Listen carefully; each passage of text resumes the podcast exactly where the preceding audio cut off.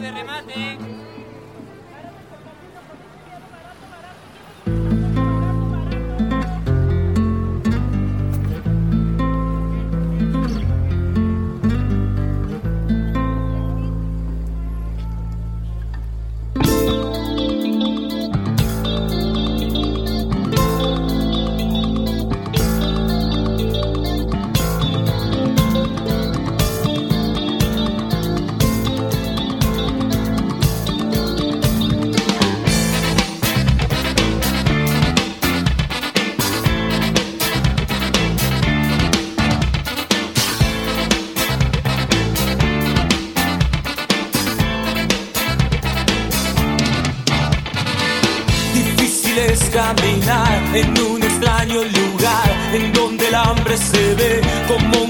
Circo en acción.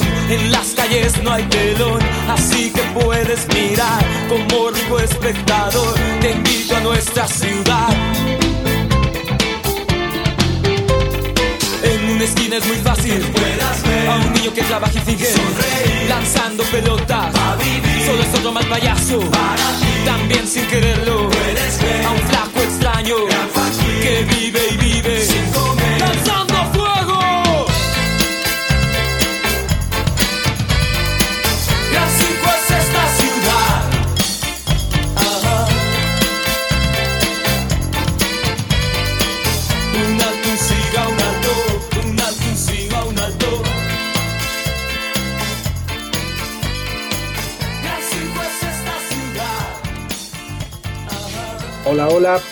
A todos los divagantes de este mundo.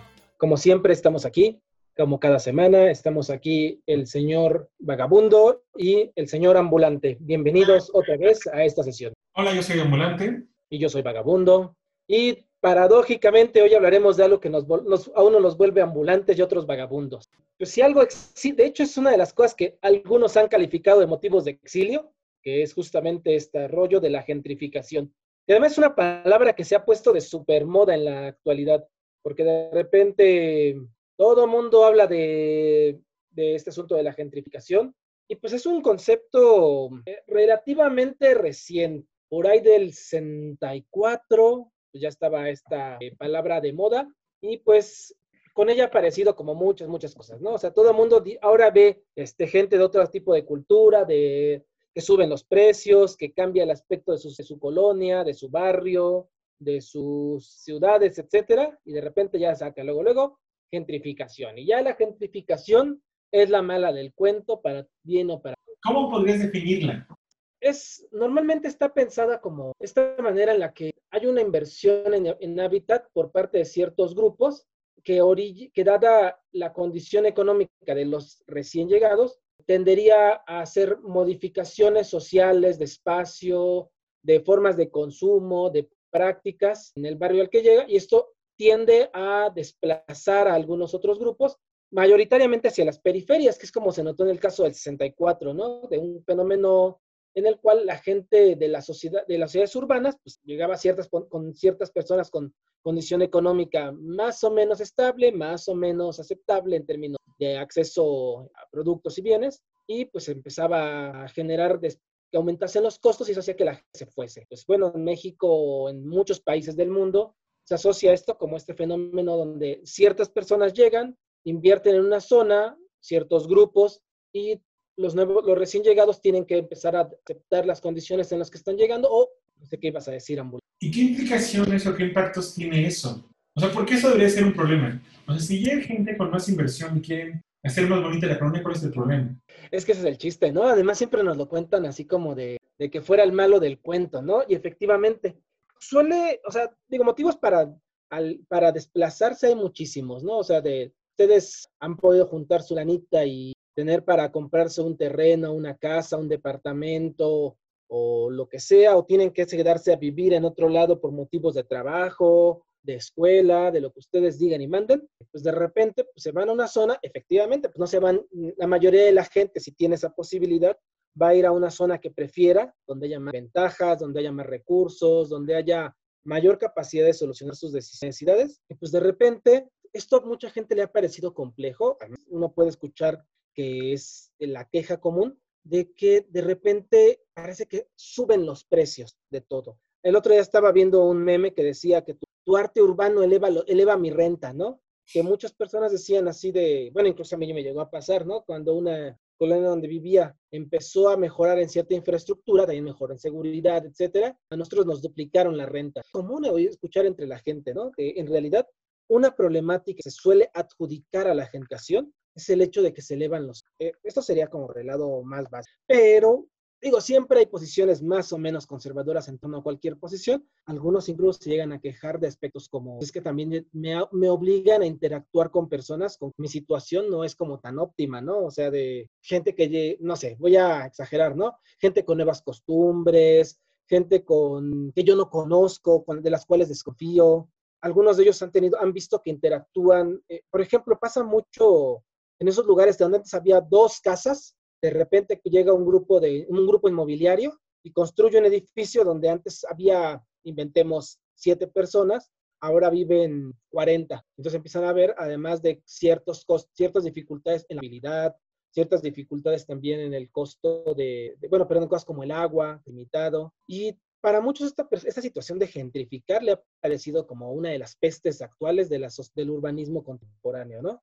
Porque se les hace que encarece, bueno, modifica una situación en la cual ya estaba en un estado relativamente cómodos mucho. En cambio, pues, pues no es así, tan terrible que además no es como algo evitable así. Además todos adjudican cosas muy... Pero a ver, ibas a decir algo, Amburón. Sí, lo que quería comentar es, primero, si bien la palabra es una palabra relativamente nueva y de moda, el proceso de migración de la población, incluso dentro de su propio país o territorio, no es algo nuevo. O sea, históricamente hemos tenido esos desplazamientos y se ha visto durante todo el desarrollo del capitalismo así. O sea, donde, cómo la gente empieza a migrar de el campo a los centros urbanos puede ser de manera voluntaria o de manera obligada, pero en parte de... Ay, es tu amigo.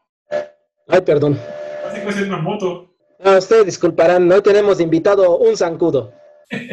ah, te decía que al final la, gente, o sea, tratamos de, ubicarnos en las zonas en donde vamos a tener o, esperamos tener un acceso a una mayor cantidad de servicios y potencialmente mayor incremento a fuentes de empleo y permitan a las personas incrementar su, su nivel de vida, sus ingresos y pueden mejorar su vida. Entonces, lo que ha ido pasando es un crecimiento exorbitante de las zonas urbanas en donde vamos a tener este, este desplazamiento derivado de una cuestión de mercado. Y, lo, lo, que vemos al final es solamente una cuestión de renta.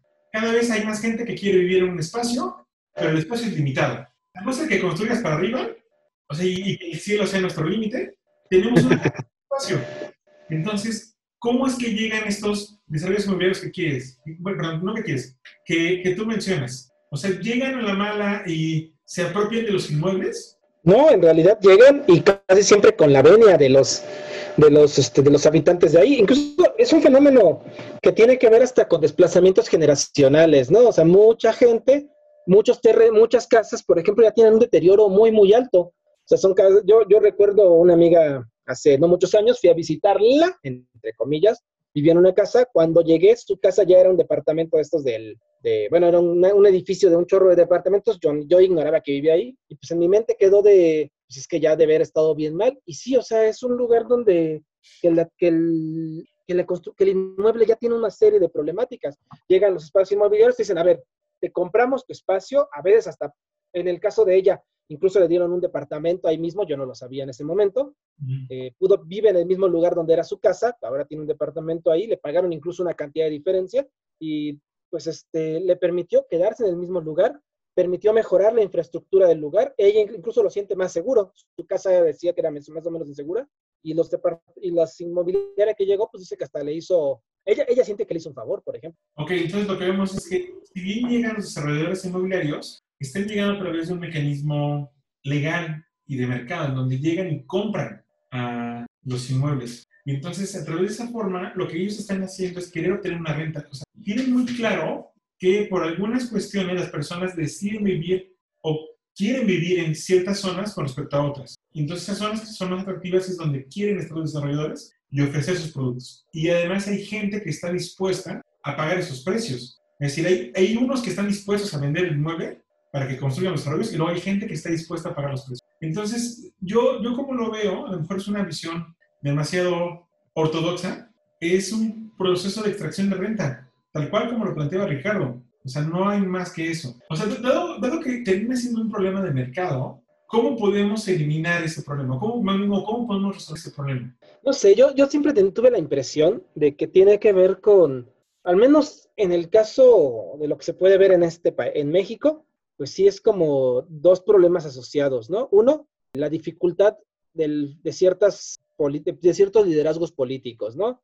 Eh, pienso el Estado de México y la Ciudad de México, ¿no? Dos gobiernos con dos perspectivas diferentes, con proyectos normalmente diferentes, donde en un lado parece que permiten la inversión de lugares solo, de estas que le llaman ciudades dormitorio, que permiten que crezcan, y en otro, este, zonas que están generando como cierto lugar para hacer espacios de inversión y que tienen necesidad de construir en torno a ellos. Entonces se vuelven dos políticas que, una, que, tienen diferentes lógicas, o sea, permisivas en diferentes niveles, y la falta de, de coordinación interna en términos de políticas como que favorece a una u otra, ¿no? O sea, de sí, si vienes de mercado, tienes razón, sí creo que tiene que ver también con planeación urbana, ¿no? O sea, de sí es cierto que es necesario que se permita esa situación de mercado, pero también en términos de dónde viven las personas y por qué viven en ciertos lugares, también tiene condiciones de cómo se ha planeado o dejado de planear ciertos espacios. Yo creo que la pregunta debería ser es por qué la gente vive o quiere vivir en ciertas zonas. Y la respuesta es muy amplia, ¿no? seguridad,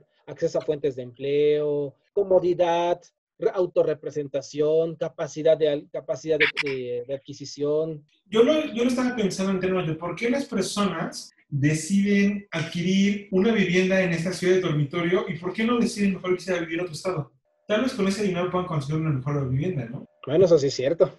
Entonces, ¿por qué la gente decide vivir en la periferia de la ciudad? La problemática se encuentra en, no en la parte del desarrollo urbano de la Ciudad de México o del Estado de México, sino en la parte de cómo se fueron construyendo los polos de desarrollo o los polos urbanos en México. O sea, si bien la Ciudad de México era la capital o la ciudad más importante, lo único que ha hecho el Estado y que ha impulsado a las demás empresas es un, generar un crecimiento desbordado del, de la ciudad y de los servicios que existen en la ciudad. Es decir, si tú quieres tener acceso a los servicios de salud, ¿dónde están los En la ciudad. En la Ciudad de México. ¿Dónde se encuentran las universidades, tanto públicas como privadas? Sí, en la ciudad. En la Ciudad de México, donde el Estado decidió construir su sede de todas las instancias de gobierno. Entonces, lo que tienes es una concentración de servicios en donde la educación está aquí, la salud está aquí, todo el gobierno federal básicamente está centrado en la Ciudad de México y la dinámica de comunicación y la forma en la cual fueron dando los incentivos ocasionó que la gran mayoría de las empresas se encuentran en la Ciudad de México. O sea, a las únicas empresas que, se sacó a través de un proceso de eh, desarrollo urbano fue aquellas que se dedicaban a procesos productivos hace ya 30, 40 años. Pero el resto está aquí. plantas en otros estados, pero las oficinas están aquí. Entonces, haber centralizado todos los servicios ha ocasionado que las personas se sientan atraídas o vean la necesidad de vivir cerca de la Ciudad de México o en la Ciudad de México. Pero eso no es justamente la falta de planeación, o sea, de al final del día, digo, no solo pasa aquí, ¿no? Pasa en las zonas de Oaxaca, pasa en las zonas de, digo, seguramente de pasar también en otros países, donde se ha dejado como una, una inercia de, aquí se ha dejado las cosas, se siguen almacenando así por acumulación política, por lógicas de mercado, etcétera, por tendencia social, etcétera. Y como no hay planeación, yo sí soy de la idea de que la falta de planeación en términos de urbanismo también provoca este fenómeno de hay ciertas zonas donde la gente requiere estar haciendo porque pues hemos dejado abandonadísimo como ciertas posibilidades de crecimiento en ciertas zonas, ¿no? Si yo vuelvo a, yo vuelvo a hacer otra inversión, otra Secretaría de Estado y la vuelvo a dejar en la ciudad o, la, o vuelvo a hacer otra empresa gigantesca, la vuelvo a dejar en la ciudad. Digo, a mí, digo, siempre pongo el ejemplo tonto, ¿no? De que yo jamás he entendido por qué la Secretaría de la Marina está en la Ciudad de México, ¿no? O sea, eh, digo que no, digo, para quienes no conocen México, pues no es un lugar donde haya playa ni, a ninguna capacidad de, de, caminar en términos generales. Aunque camines mucho, nunca llegarás a una playa, al mar jamás. Pero, este, pero está aquí, las, hay lugares que no tienen mucho sentido de estar aquí, pero se encuentran acá.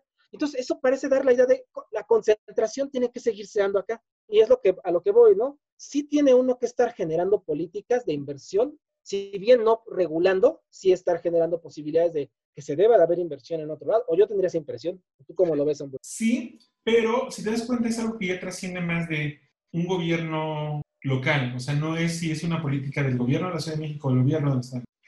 Es parte de, un desarrollo integral de cómo quieres que se vaya urbanizando tu país. Entonces, ¿qué es lo que ocurre? Y, y, creo que eso nos, da una, una, nos puede dar una posible hipótesis o una respuesta de por qué la gente decide vivir en una ciudad dormitorio, en una casa de bienestar social que pudo conseguir a las afueras de la ciudad, pero las afueras de la ciudad implican dos horas de trayecto a su trabajo, pues porque a lo mejor con el dinero, con un poco de dinero que tiene, se podría vivir a otro estado en un mejor lugar, aparentemente, con mejores servicios, pero en esos estados es posible que no tengan los servicios que podría tener en la Ciudad de México. Realmente no es en la ciudad, porque vive lejos. Entonces, ¿qué es lo que ocurre? La gente decide comprar o decide rentar en un espacio tan lejano de la ciudad porque quiere estar en la ciudad.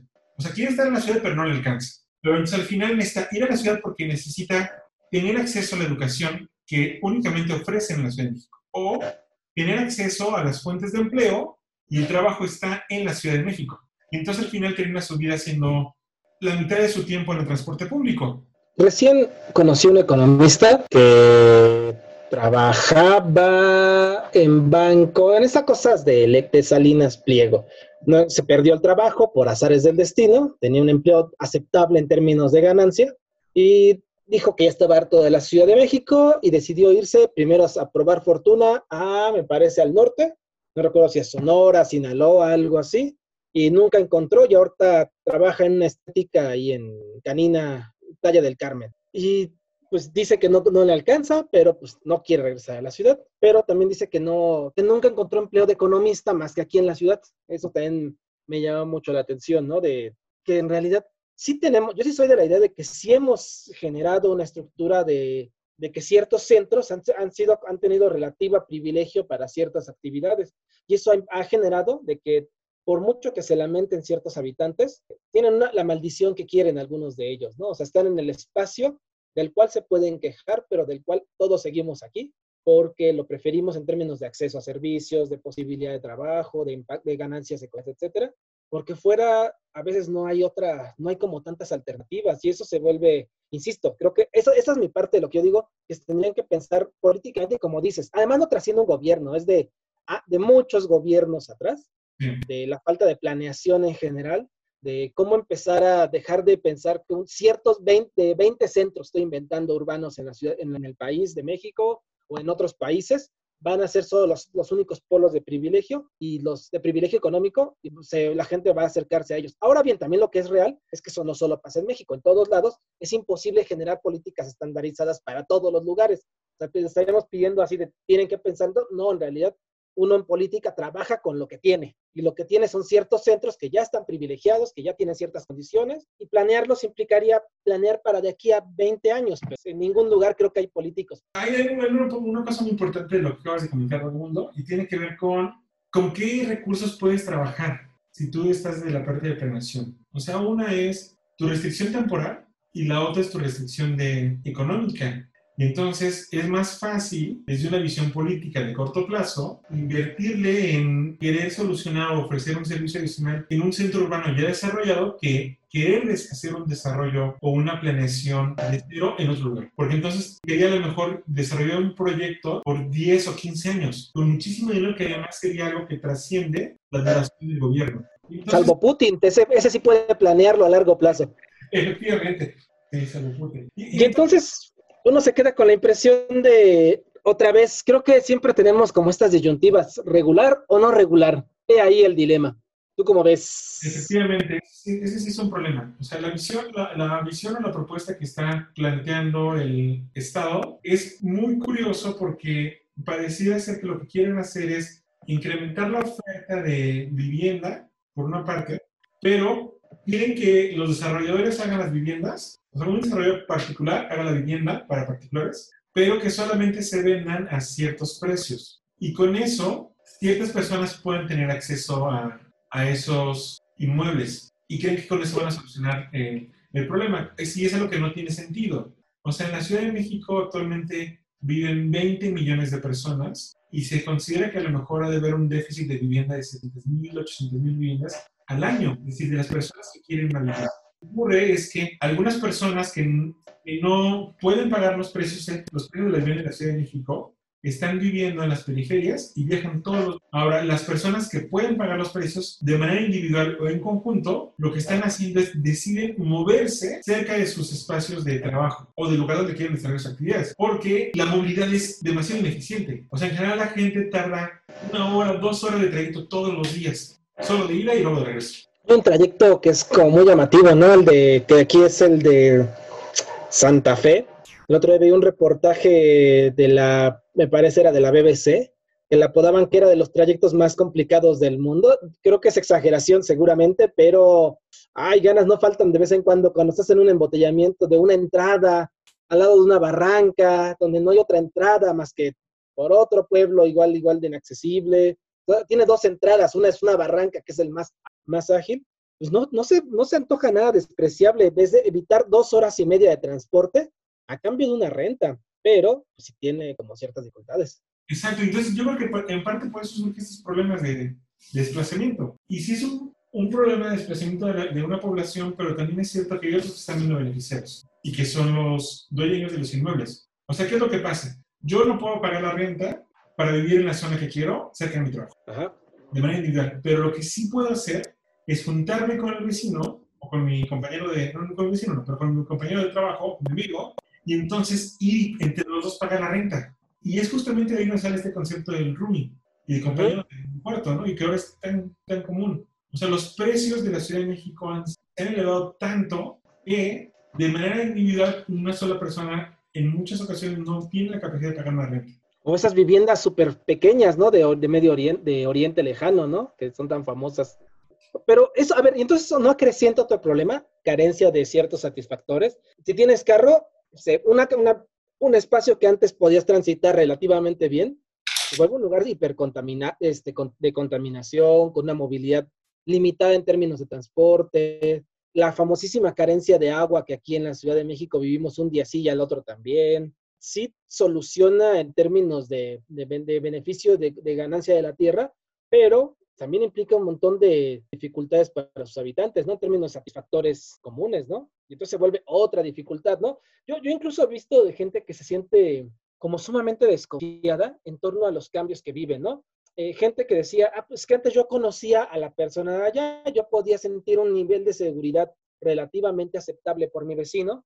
Ahora que en el edificio de enfrente ya no es una casa, sino ocho hay cuatro departamentos, pues ya no es como de ya no puedo ni siquiera saber quién es el otro y tiene, además cuando, cuando el otro cambia, ¿no? Cuando son tres roomies, lo que implica en gastos de agua, de consumo, de debilidad, todo ello, yo he visto mucha gente que, que muchas veces sataniza gran parte de la, de la generación por una, la, la, vorágine de cambiar el rostro ético del otro, ¿no? De quién sabe quién carajos es el de ahí. Y dos, como la, la dificultad que tienen en términos satisfactores, ¿no? Como además somos 20 personas, nos vamos a pelear por el mismo espacio, va a elevar los precios de ciertos lugares, ¿no? Si yo antes quería ir a X lugar, el mercado de ahí sube los precios porque ahora puede haber más personas ahí que van a estar queriendo lo mismo. Entonces, ¿no también es como parte de la satisfacción justificada de eso? Sí, efectivamente. E-, e-, es justamente lo que vemos en algunas partes de la Ciudad de México. En algunas partes lo que tú ves es que a lo mejor el mercado como un espacio sigue existiendo, pero la oferta de productos ha cambiado porque la gente decide comprar o busca otro tipo de producto, entonces puede encarecer. Hay... encarecer sube de precio, algo, ¿no? O sea, pero entonces encarecen varias cosas. Una, más bien es un encarecimiento a varios niveles. Una es, en, en esta zona de la Roma, en la Ciudad de México, para los que no lo conocen, es una zona muy de moda ahora en la Ciudad de México. Siguen existiendo los mercados públicos. Ahí está el Medellín. Pero el tipo de productos que venden son diferentes. Y eso ocasiona que los productos que venden ahí sean más caros que en otro lugar. Ese, digamos, es un encarecimiento hacia el consumidor. Y otro es un encarecimiento hacia el locatario. O sea, quien quiera rentar un local en el mercado es más caro porque saben que va a haber mucha gente.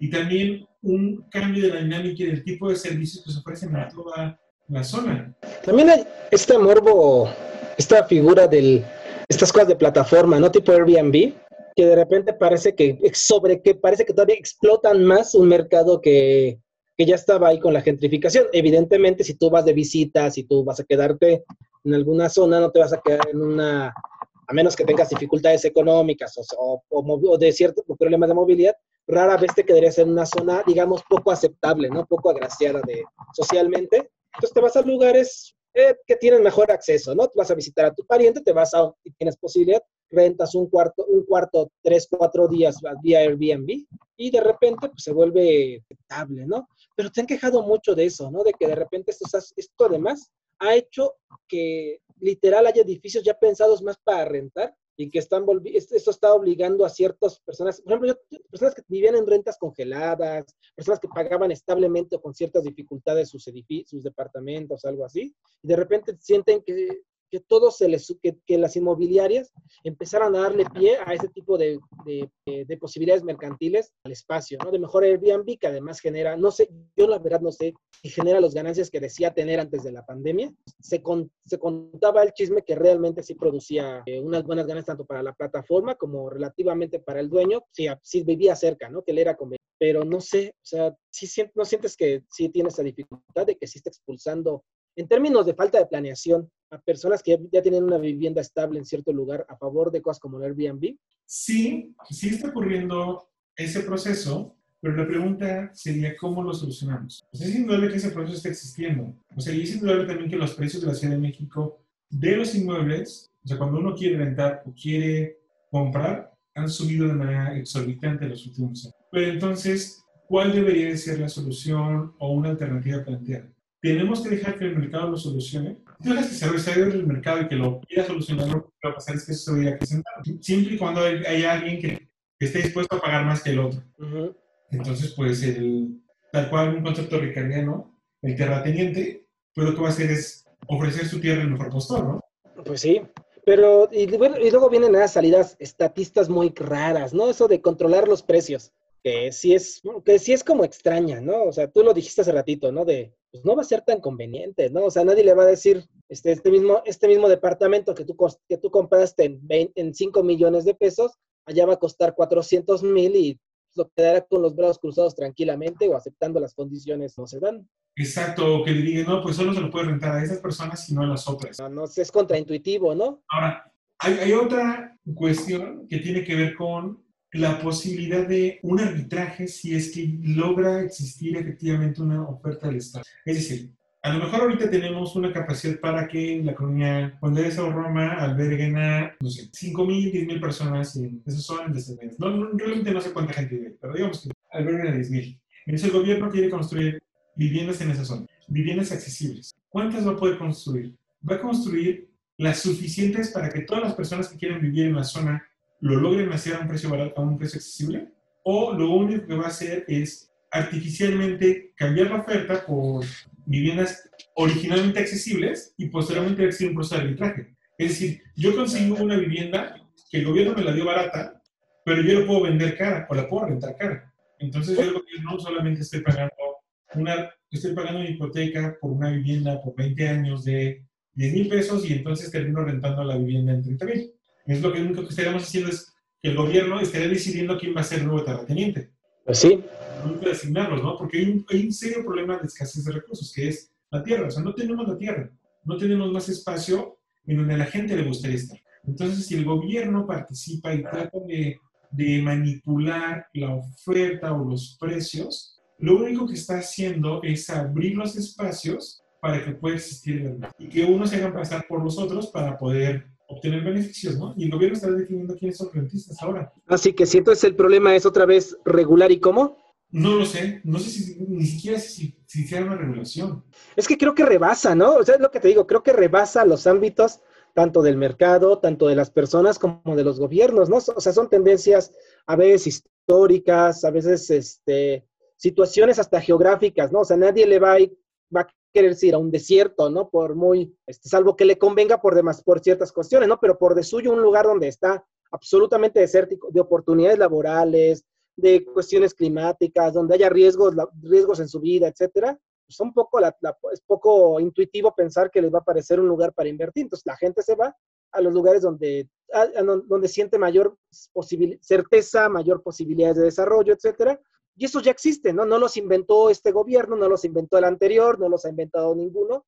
Ya han existido históricamente, han ha habido motivos geográficos por los cuales se dan, pero, y es cuando se vuelve divertido, pues de repente, ya cuando uno lo confronta con el capitalismo, con el, con el espíritu capitalista actual, pues uno ya le empieza a decir, ah, pues va por, eh, vamos a invertir en cierta colonia, en la Roma, en la Condesa, a la que tú digas, y se vuelve pues un espacio en el cual la gente desea comprar y se va a vivir solamente por ese motivo, ¿no?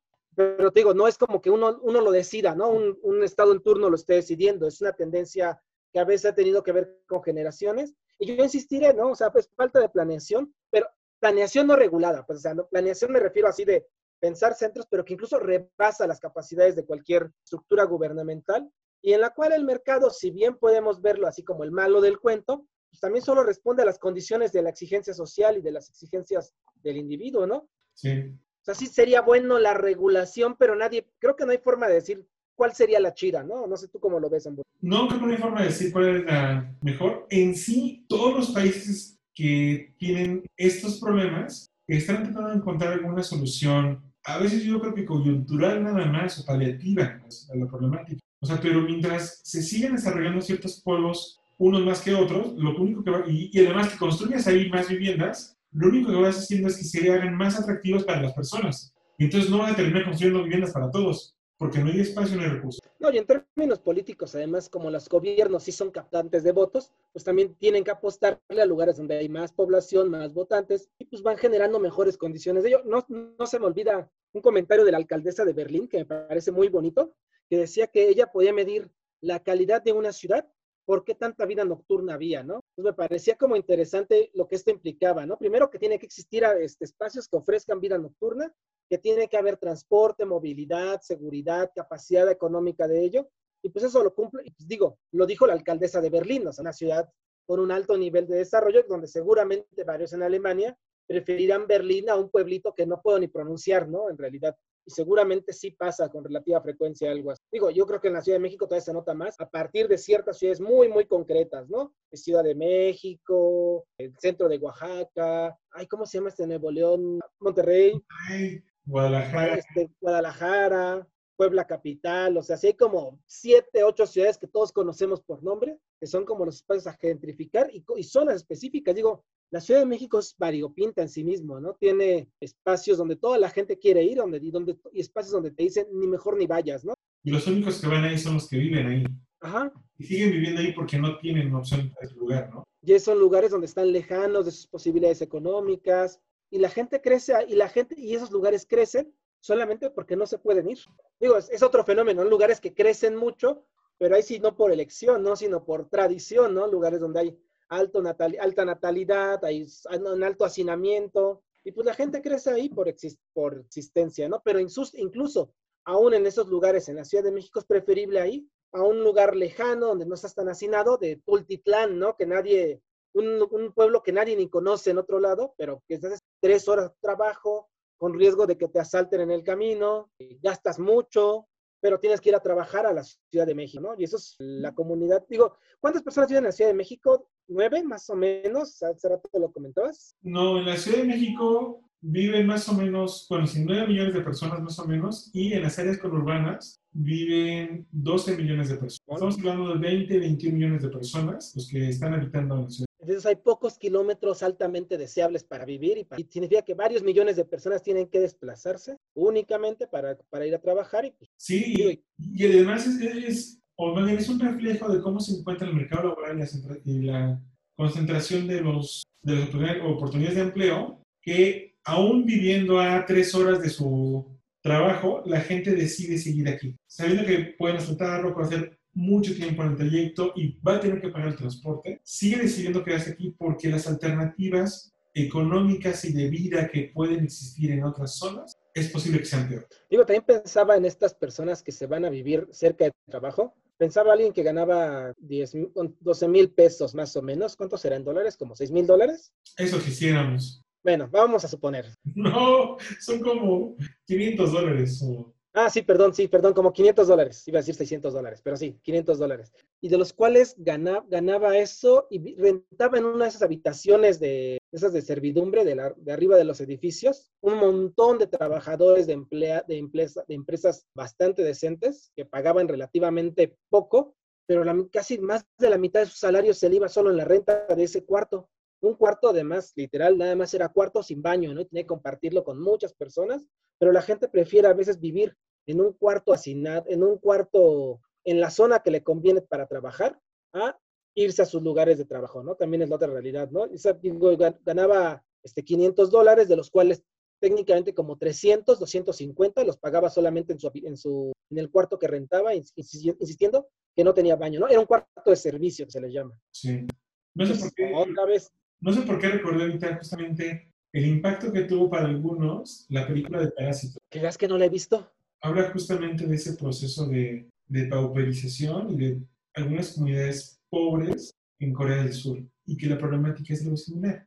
Nada más que ahí en lugar de ser cuartos de azotea son sótanos. Sí, es cierto. Son Sótanos oscuros. Y es un proceso similar, o sea, la gente está ahí y está ahí porque no tienen otro, otra alternativa y va a buscar su forma de vida en la ciudad. Pues así las cosas en esta gentrificada sociedad y suciedad.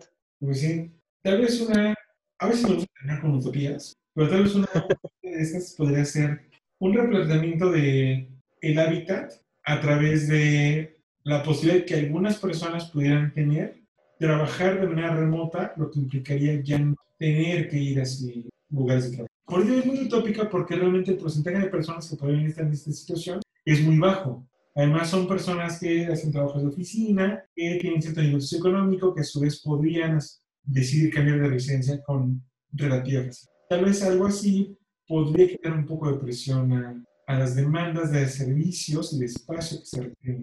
Ahora, lo que es cierto es que al final cada centro urbano requiere todo tipo de servicios y hay algunos servicios que se tienen una retribución más alta que la otra. Es decir, requerimos de todos para que la cosa funcione. Bueno, pensé, pienso en médicos. Sí, o sea, pero, pero digamos, necesitas médicos, pero también necesitas alguien que trabaje en, en cuestiones de limpieza, alguien que trabaje en seguridad, alguien que trabaje en mantenimiento. Y entonces al final es, y, y es posible que, es, y es lo que ocurre, que esos salarios de esas actividades no sean bien retribuidas. O sea, necesitamos a alguien que trabaje en la café, pero consideran que esa es una actividad poco calificada y entonces el cerebro es bajo. Pero aún así necesitamos que esas personas estén ahí.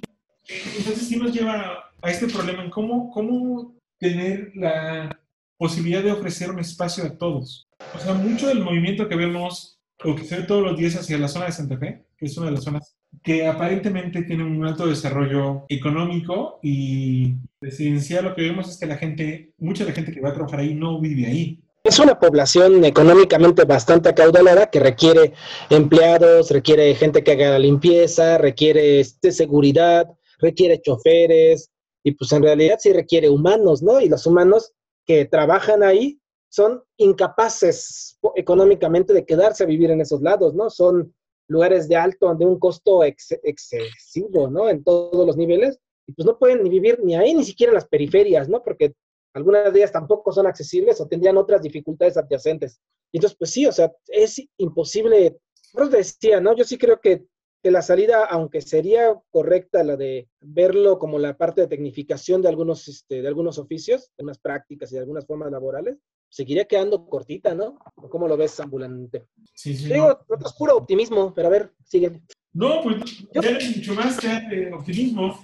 Yo soy de la idea que deberíamos regalar un día este, anti, antidepresivos al acabar los programas, porque siempre terminamos con un sabor de... Uf. Esa no es una mala idea. Se podría, se podría evaluar que en- Bueno, pero entonces regresemos a la gentrificación. ¿Y para dónde, no? Porque además sí va a seguir creciendo, no parece... Dudo que el coronavirus sea el virus que esperaba la, algunos misántropos que va a acabar con la, la masificación. Al contrario, se va a seguir creciendo la población, va a seguir yendo a los centros urbanos, va a seguir yendo a las zonas que ve preferibles, va a seguir au aumentando los costos. Eso va a implicar separar a algunas personas de sus espacios, pero, pero pues en cierta medida va a seguir haciendo la gentrificación más fuerte, insisto. Y como no hay planeación, ni, y además ni siquiera es posible rehacerla cabalmente, pues va a seguir generando estas dificultades. Pues sí, y es posible que también genere cierto tipo de espacios que puedan ser aprovechados por algunos políticos. Y por algunas empresas, ¿no? A la par, o sea, ciertas empresas seguirán aprovechando, hasta incluso abusivamente, porque tampoco hay que ver bondad detrás de todo, y políticos que siempre lo hacen, que, que lo mal, hay si no hay que, hay que verle bondad detrás de nadie. Sí, efectivamente. Bueno. Pues de hecho hay políticas hoy en día de regular con un dejo de, o, o de ignorancia o, o de, o, de, o de tener algo debajo de la manga, ¿no? Es que yo creo que, que en ocasiones pareciera ser que la re- regulación la quieren sacar el vapor y con una visión muy estrecha y no tratan de comprender, o sea, ni siquiera hacen el ejercicio de tratar de comprender cuál es la verdadera complejidad de los problemas y cuál es el origen.